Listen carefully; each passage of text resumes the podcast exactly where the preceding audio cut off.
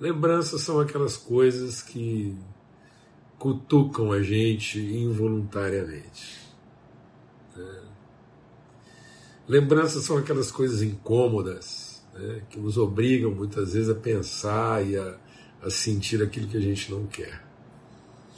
E memória é o que nos devolve o juízo, é o que nos devolve o sentido, a razão, a plenitude, o propósito.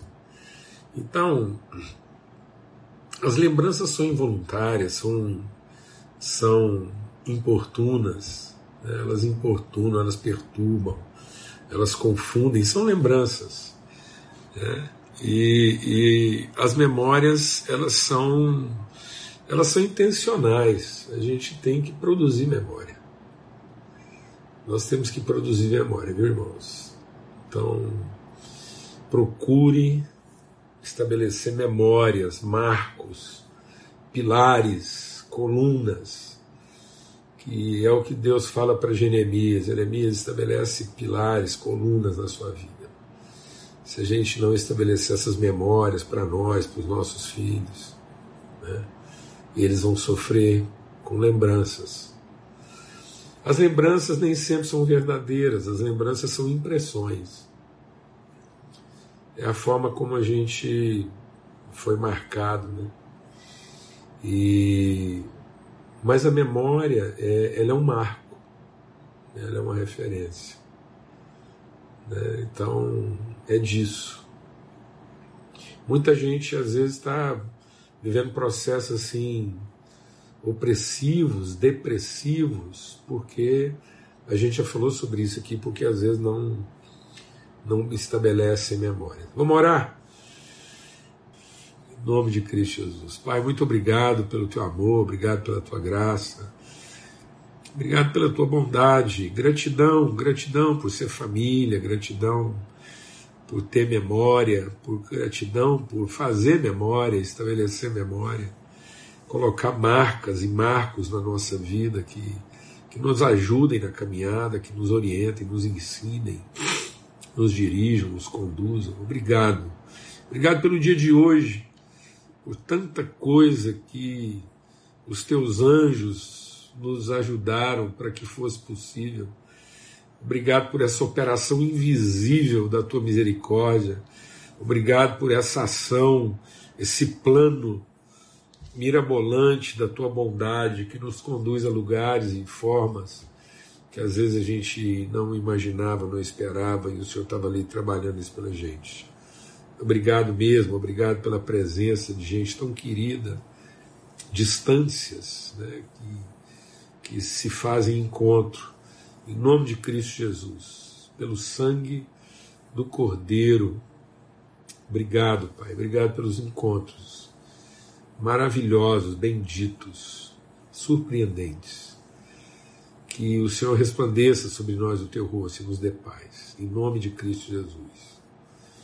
Então tá aqui, ó, 1 João capítulo 3. Lembra que domingo a gente compartilhou sobre o princípio da correspondência, né? É essa forma como o Espírito de Deus se movimenta e quer gerar em nós movimento, e como nós somos movidos pelo, por, por, pelo Espírito de Cristo a ser como Cristo é, ser uma fiel correspondência, assim como meu Pai me enviou, assim como eu amei vocês. Então nós não temos outra referência. Né? Não é uma referência, é, não é um padrão comportamental, é uma identidade. É nos transformar nesse tipo de pessoa, no tipo de pessoa Cristo. Esse é o propósito de Deus, nos transformar em pessoas do tipo Cristo. Então Deus só tem filhos e filhas do tipo Cristo. Assim como, então, nós somos chamados a ser essa fiel correspondência, essa resposta à vocação e ao nome que Deus nos deu. Deus nos chama pelo nome. Quando a palavra de Deus diz, Ele nos deu um nome, Ele chama a cada ovelha pelo seu próprio nome, então, vamos deixar o Espírito de Deus ministrar o nosso coração. A gente falou disso há muito tempo atrás, vale a pena recordar. Esse chama a ovelha pelo seu próprio nome não é só para saber se a ovelha está lá presente, não. Não é uma chamada de presença. É um chamamento de vocação. Ele chama. Então é a vez daquela ovelha. A ovelha é a vez de quê? Dela virar cordeiro. Ele chama a ovelha. Ele chama a ovelha para o seu propósito. Às vezes a gente pensa que Deus ele é onisciente. Oh, se Deus é onisciente, por que ele vai fazer uma chamada? Então, Deus, Deus não faz chamada para saber se as ovelhas não estão faltando. É que quando ele chama para o propósito, pode ser que a ovelha não esteja lá no propósito. Então ele não dá falta da presença. Ele dá falta dela no propósito. Ela está faltando naquilo que ela representa no corpo. Então a nossa falta não é uma falta presença. Deus não está preocupado apenas em que eu chegue a um lugar endereço. Não, Deus quer que nós cheguemos a um lugar destino, propósito, dimensão, estatura. Então Deus quer que todos nós cheguemos a um lugar estatura, a um lugar plenitude, a um lugar vocação. Deus quer que todos cheguemos a um lugar propósito. E esse é o chamamento de Deus, ele nos chama. Então, a correspondência. E ontem a gente estava é, é, falando sobre isso, né? sobre, sobre esse, esse desafio que, assim como com Cristo, ou é tudo ou não é nada. Com Cristo não há muito nem pouco. Com Cristo há tudo ou nada. Porque com Cristo é plenitude, é inteireza. Então não interessa a quantidade, interessa a consistência. Por isso que ele diz: a sua fé pode ser do tamanho de um grão de mostarda. Não valorize a sua fé pelo tamanho dela, valorize a sua fé pela consistência dela. Não adianta a pessoa ter um discurso de grande fé, não adianta ele ter uma fé eloquente, né, uma fé propaganda, uma fé declaração, uma fé pronúncia, uma fé uma fé espetáculo, se ela não é consistente, se ela não é cheia, se ela não é plena, se ela não é constante, se ela não é efetiva. Então não adianta ser uma semente grande e xoxa, é preferível ser uma semente pequena e plena que vai reproduzir, que vai produzir. Então a minha fé pode ser tão pequena quanto de um grande mostarda. Muita gente pode dizer, não, mas a sua fé é pequena. Tá bom, ela é pequena, ela é para pequenas coisas, mas ela funciona, ela é efetiva, ela é plena, ela é consistente. Então é sobre isso que a gente estava falando. Ela é uma fé tudo. Não adianta ter uma fé muito. Porque uma fé muito, que não é tudo, ela não é nada, porque ela não vai operar tudo aquilo que a fé pode operar. Amém? E hoje a gente quer compartilhar sobre o que está aqui em 1 João, que ele diz assim, ó. 1 João capítulo 3, né? Diz assim: é, essa é a mensagem que vocês ouviram desde o princípio, versículo 11, que nos amemos uns aos outros. Então, essa é a mensagem, que a gente se ame um ao outro. Não como Caim, que era do maligno e matou seu irmão. E por que causa o matou? Porque as suas obras eram más e as do seu irmão justas. Meus irmãos, não vos maravilheis se o mundo vos aborrece. É interessante essa questão né, das obras de Caim e as obras de Abel, porque as obras de Caim eram mais, mas eram obras litúrgicas. Ele está falando aqui que Caim prestou um culto e apesar de ele ter feito um culto, um sacrifício, ele foi lá, colheu oferta, ele recolheu oferta, ele foi lá, deu mais que o dízimo. Caim foi lá e deu mais que o dízimo. E quando ele apresentou tudo aquilo para Deus, Deus falou assim: Ô Caim, não é certo que seu coração, se, vai, se for bom, você vai ser aceito. E aí o, o Caim se ressentiu. Presta atenção, por que o Caim se ressentiu? E por que, que as obras dele eram mais? Porque eram obras em busca de reconhecimento.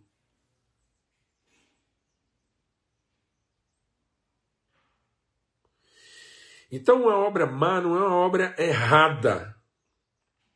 Uma obra errada significa ignorância.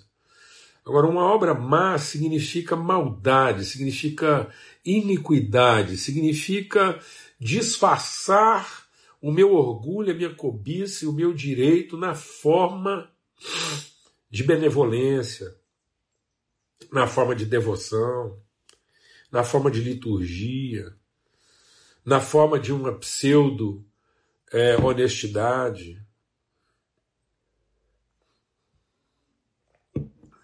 É.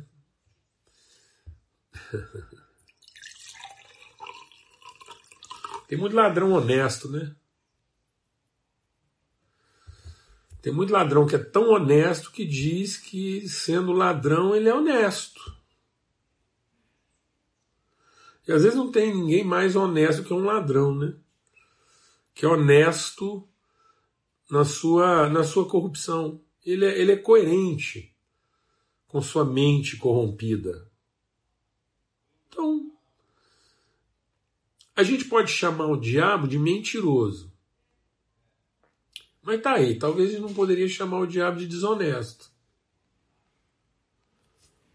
Porque, num certo sentido, ele está sendo coerente com a mentira dele. Por isso que Deus não está muito assim interessado em definir quem é honesto, quem é desonesto, não. Deus quer conhecer quem é justo. Quem é justo. E nosso país está sofrendo um mundo de homens honestos, mas que não tem compromisso com a justiça. Honestos com a sua corrupção, honestos com a sua vaidade, honestos com a sua ganância, honestos com a sua cobiça, honestos com o seu desejo de poder, honestos com a sua sinceridade, com a sua raiva, honestos com as suas doutrinas, com seus dogmas, honestos com seus ritos, são honestos. Há uma certa honestidade, mas não há justiça. Tanto que o Caim ele foi honesto, porque quando Deus não quis aceitar o culto dele, ele ficou bravo, foi lá e matou o irmão. Havia uma certa honestidade no Caim ao matar o irmão, porque, num certo sentido, para ele a sua raiva se justificava. Como o irmão mais velho era honesto ao não querer. O irmão mais velho foi honesto com o pai dele, foi eu. Sempre trabalhei para o senhor, o senhor nunca me deu nada, vem esse cara aqui agora e leva de mão beijada. E aí, ele diz assim: Não maravilheis se o mundo vos aborrece, nós sabemos que passamos da morte para a vida porque amamos os irmãos. Quem não ama o seu irmão permanece na morte. Então a questão aqui não é a, a excelência, o, o, zelo, não é a, a, o grau de, de disciplina e de rigor com que eu realizo as coisas.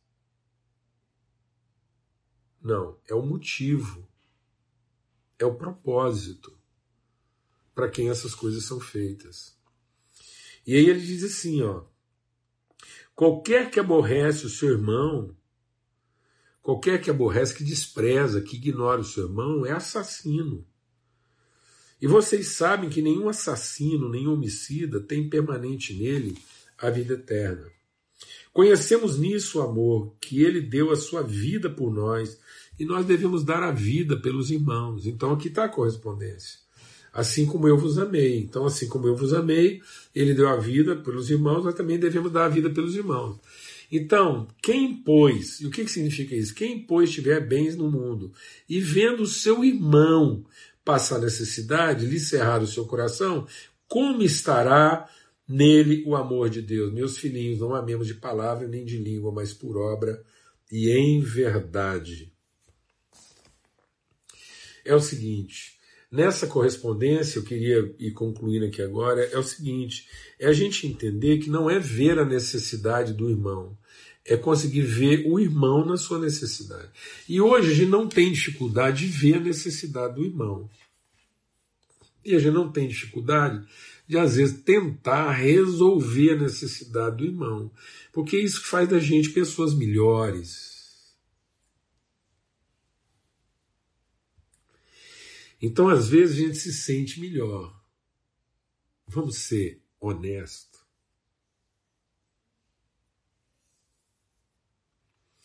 Vamos ser honesto.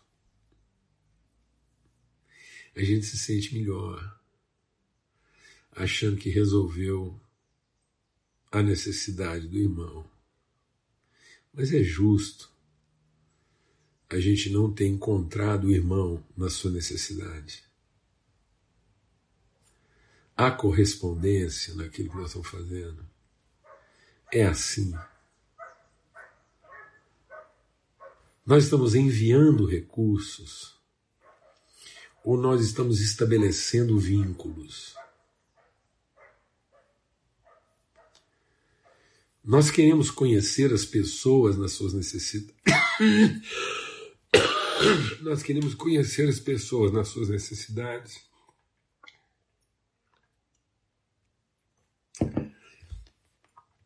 Ou a gente quer ajudar a resolver as necessidades das pessoas, porque isso está de acordo com a nossa honestidade.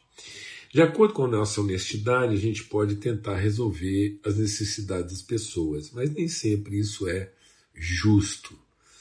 Porque o justo mesmo era a gente conseguir conhecer o irmão na sua necessidade e fazer pelo irmão aquilo que vai além da sua necessidade, que é estabelecer um vínculo e uma relação com ele. Amém? Isso é correspondência. Nós não podemos continuar é, sendo honestos na prática da nossa filantropia se nós não estamos sendo justos na prática da misericórdia. Vou repetir devagar. Nós não podemos continuar sendo honestos na nossa prática filantrópica se nós não estamos sendo justos na prática da misericórdia. Amém? Então, para sermos correspondentes de Jesus, assim como Ele nos amou, Ele quer que a gente seja justo na prática da misericórdia e não simplesmente honesto. Seja honesto. Às vezes, o fato da gente ter usado de filantropia acaba alimentando o nosso orgulho e não traduzindo o nosso afeto. Não foi por afeto muitas vezes, foi só para se sentir melhor. Sejamos honestos.